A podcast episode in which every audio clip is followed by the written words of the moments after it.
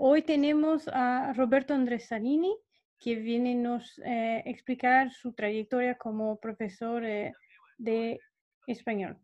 ¿Usted puede presentarse, por favor?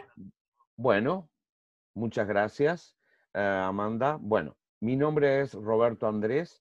soy profesor preparatorio para el concurso CACD a la carrera diplomática, acceso a la carrera diplomática, desde el año 2012 me estoy dedicando. Eh, aparte, obviamente, tengo otros trabajos, es decir, soy eh, profesor en el Instituto Cervantes, que muchas veces eh, mantiene ¿sí? un lazo muy grande con personas que se presentan a este concurso también. soy uruguayo, graduado, graduación en Uruguay en Derecho y aquí en Brasil también soy Em, bachiller en, en Derecho, aparte de tener Filología y tener el máster en Lengua Española por la Universidad de Jaén en España. Y bueno, quería contarles un poquito eso, es decir, eh, mi trayectoria hace ocho años. Eh, por suerte tengo muchos candidatos que ya están en, en el Instituto Río Branco, que pudieron acceder. Ah, claro que voy a mirar un poquito mi celular solo para ir teniendo una, una ruta que seguir. Ah, bueno, esta es mi presentación. Y luego me, una de las preguntas que hacen mucho es, ¿cuál es la importancia de la lengua española para el SACD? Bueno, yo creo que toda es muy importante. Eh, en materia de idiomas, hoy es la gran diferencia que existe entre los candidatos SACDistas, ¿ok? Porque eh, entiendo que eh, ustedes como estudiantes autónomos pueden llegar mucho al mismo nivel, por decir, en diferentes disciplinas como economía o política o derecho, pero el idioma muchas veces como es una, es una lengua aprendida, es una lengua donde hubo que dedicarle aparte de tiempo Ah, también tener una buena eh, estructura de aprendizaje de esa lengua.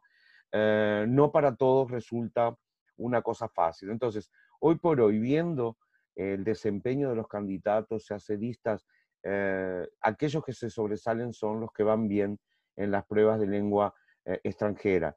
Especialmente me toca más el español, pero iba a estar junto con francés, ¿no? Español-francés, que pertenecen a la misma prueba, aquellos 100 puntos de prueba. Entonces, por lo tanto, hay que tener un buen desempeño para poder eh, pelear por uno de los lugares en el concurso. Entonces, por eso me parece que es eh, fundamental, sí, eh, salirse bien o tener un buen desempeño en la lengua española.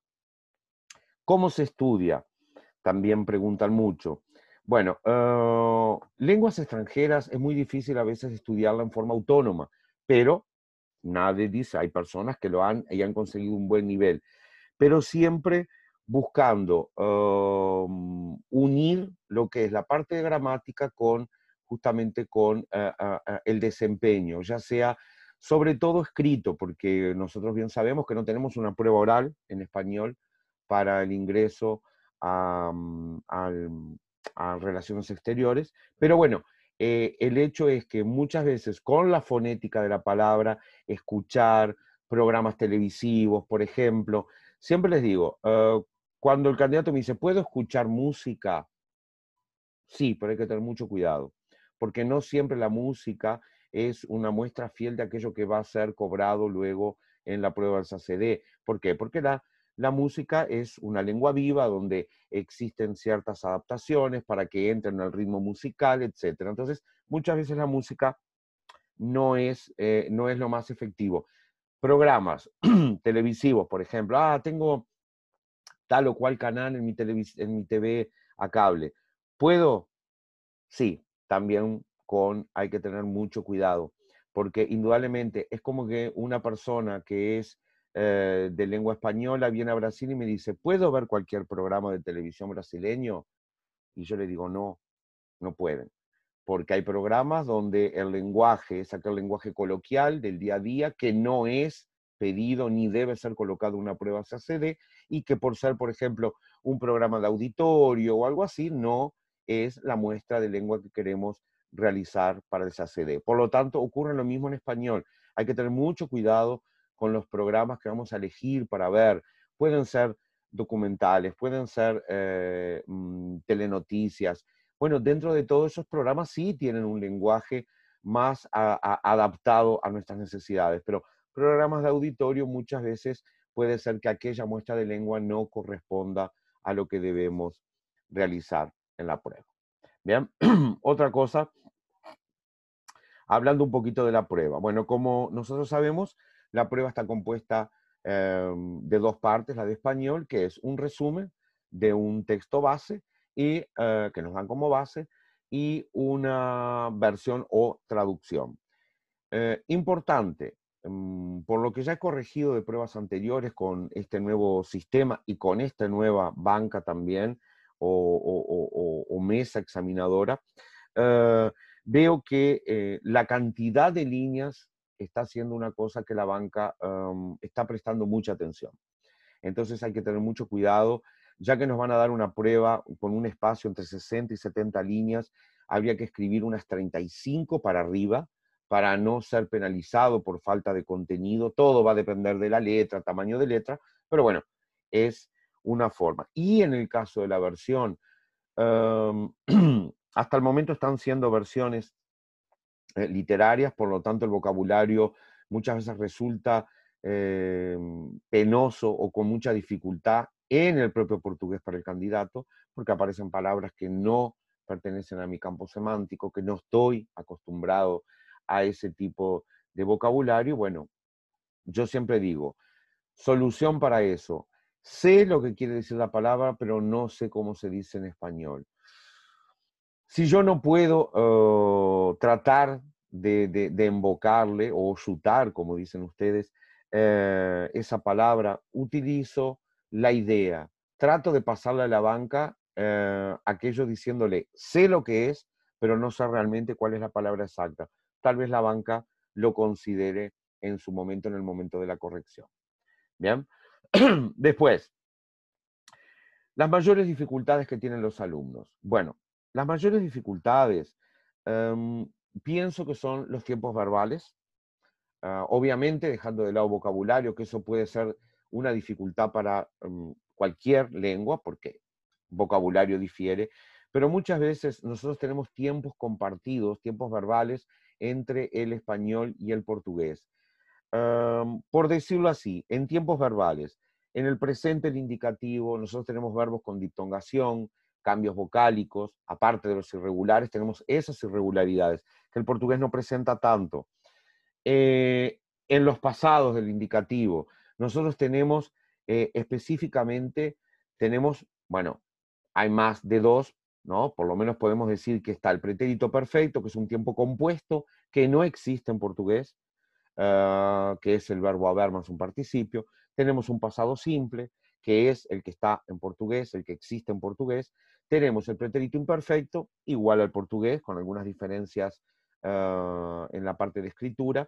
Y tenemos el pluscuamperfecto, que sería el más que perfecto, que en portugués eso se toma como un ah, tiempo simple y en portugués, en español es un tiempo compuesto. Entonces, eh, frente a eso hay que ver muchas veces las dificultades, en forma, no digo en el resumen, porque en el resumen eh, tengo mucho como base el texto que es dado, pero en la traducción, que no hay nada que me diga cómo hacerlo, a veces cometo esos problemas. Luego, los sustantivos, sí. Cuando me dicen, pero ah, Andrés, dijiste que vocabulario no. Bueno, vocabulario hablando en general, como diciendo una palabra que no tiene nada que ver entre una lengua y otra. Pero el gran problema son los sustantivos que hay sustantivos heterogenéricos, es decir, géneros, sustantivos que son iguales en las dos lenguas, pero que tienen géneros diferentes. Eso también puede ser un problema a la hora de la realización de la versión, por ejemplo. ¿Por qué? Porque tengo que pensar que si tiene otro género, tengo que cambiar el artículo, tengo que cambiar el adjetivo, ¿entienden? Tiene, tiene que haber un cambio general, no solo el sustantivo, tiene que cambiar las otras partes también de, de la estructura gramatical. Entonces, es también una cosa eh, a veces que puede llegar a ser complicada para el alumno. ¿Cómo puedo mejorar mi estudio? Bueno, eh, siempre eso más o menos va acompañado de eh, la pregunta número dos, que había respondido ya, es más o menos eso que les decía. Ah, tratemos de leer, eh, tratemos de irnos a fuentes como por ejemplo el país.es, no quiero hacer eh, anuncios de ningún periódico, pero digo el o algún periódico argentino, La Nación, Clarín, o Uruguayo República, El País.i o Mercurio, en fin, hay una serie de periódicos que nosotros podemos encontrarlos en Internet sin ningún tipo de problema. Ah, pero bueno, a veces me dicen, ¿y cómo hago? Perfecto, entro al periódico, en el periódico están divididas las sesiones, siempre me voy a la parte económica. A ver, estamos para aprender vocabulario, por lo tanto, yo no tengo que resumir a ver solo la sesión económica de tal o cual periódico. Tengo que leer desde sociales, eh, noticias internacionales, economía, deporte, no importa. La idea es leer ese, esa sesión y justamente comenzar a producir vocabulario, es decir, aumentar mi vocabulario, tener un diccionario de, de vocabularios. ¿Cuál es una de las formas que a mí me gusta mucho trabajar? es que, por ejemplo, el candidato tome una nota, copie esa nota en un Word, por ejemplo, ah, la imprima y ahí haga una lectura posterior y ahí vaya marcando las palabras, buscando en el diccionario, buscando un sinónimo, y ahí es la mejor forma de ir creando ah, diferentes eh, o, ampliando ese campo de sinónimos, parónimos, antónimos, no importa, digo, pero para que el candidato tenga más vocabulario. Es una de las formas de adquirir, tener un input de información a través de ese, mm, de ese sistema. Y como les decía, me dicen música, tengan mucho cuidado, porque no siempre el cantante que está realizando eh, o que está cantando, perdón la redundancia, pero que está cantando esa música, eh, lo esté haciendo eh, muchas veces por una cuestión de métrica o, para que encaje una palabra a otra, tenga un ritmo, muchas veces no sea la palabra mejor o correspondiente en esa situación. Y después, eh, por último, estamos hablando de una de las, me preguntan mucho, en este caso, eh, ¿cómo funciona su curso? Bueno, eh, yo siempre acompaño un libro de gramática con un simulado, con las bases o los moldes del concurso, Ah, generalmente aquellos alumnos que son cero, que no tienen conocimiento ninguno de la lengua, eh, yo lo que hago es, primero empezamos con unas clases de gramática, ya sea ah, la fonética del español, em, la acentuación en español, los heterogenéricos, heterosemánticos, heterotónicos, es decir, todas aquellas palabras que me pueden causar problemas en el futuro, es necesario que el alumno las tenga de antemano. Ya aquellos candidatos que eh, están un poco más avanzados. Yo trabajo de la siguiente forma. Eh, como las clases duran una hora aproximadamente eh, a través de una plataforma, mm, hay candidatos que terminan la prueba, yo vi que la estaban terminando en un tiempo relativamente corto. Y como digo, uno cobra por clase, cobra por hora, y no quiero que ningún candidato se sienta mal por el hecho de decir, eh, Andrés, mi prueba terminó en 30 minutos y los otros 30 minutos no. Yo trato de ocupar la mayor cantidad de tiempo, que es una hora. Entonces, para aquellos candidatos que ya están más avanzados, que hacen las cosas más rápidas, yo les trato de exigir más. ¿Cómo hago eso? Mandándoles una prueba, modelo, ¿ok? Con versión y resumen, y una versión extra también para que realicen. Entonces, tienen tres ejercicios para realizar conmigo. El alumno tiene esa prueba, la manda 24 horas como mínimo para que yo pueda corregirla, la digitaliza y me la manda en PDF. Yo anteriormente la leo, marco los errores que vamos a comentar, la estructura del texto, utilizando, por ejemplo, a conectores, ordenadores textuales, o en la versión, cuál es la mejor palabra. No, esta, esta palabra no tiene un buen nivel para el tipo de texto, este texto no es un texto vamos a decir, no están hablando dos personas de una forma muy informal, es algo más formal. Bueno, tratar de adecuar. Y la traducción extra, exactamente lo mismo, para ampliar ese vocabulario. Entonces, mi idea es que el candidato tenga eh, el cero, que lo hagamos, una prueba con el apoyo de gramática, y aquel candidato avanzado, una prueba con una traducción extra. Eso es más o menos el, modelo para obligar, para, eh, eh, queda feo, ¿no? Pero para obligar al alumno sí a que tenga que leer y que tenga que tener más vocabulario y que pueda aumentar el vocabulario. No es, lo que yo no doy, no es un curso de lengua, no es un curso mismo para aquellos alumnos cero, no es aprender eh, por el método comunicativo que hacen las grandes escuelas, es decir, tenemos que enfocar en el concurso. Entonces, por lo tanto, todo lo que es la oralidad, ¿cómo practico la oralidad?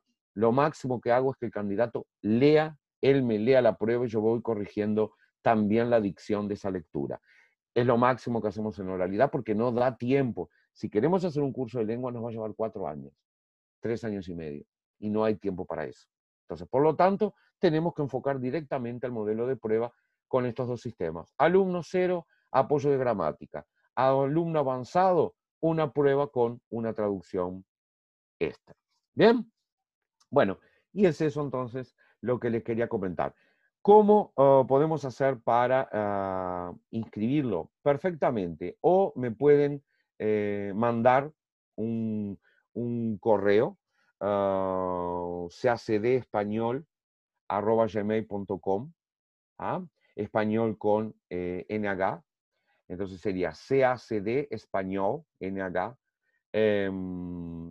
com, arroba, perdón, gmail.com.br, y o entren en mi site, que tengo una página donde es español, con nh también, cacd.com.br.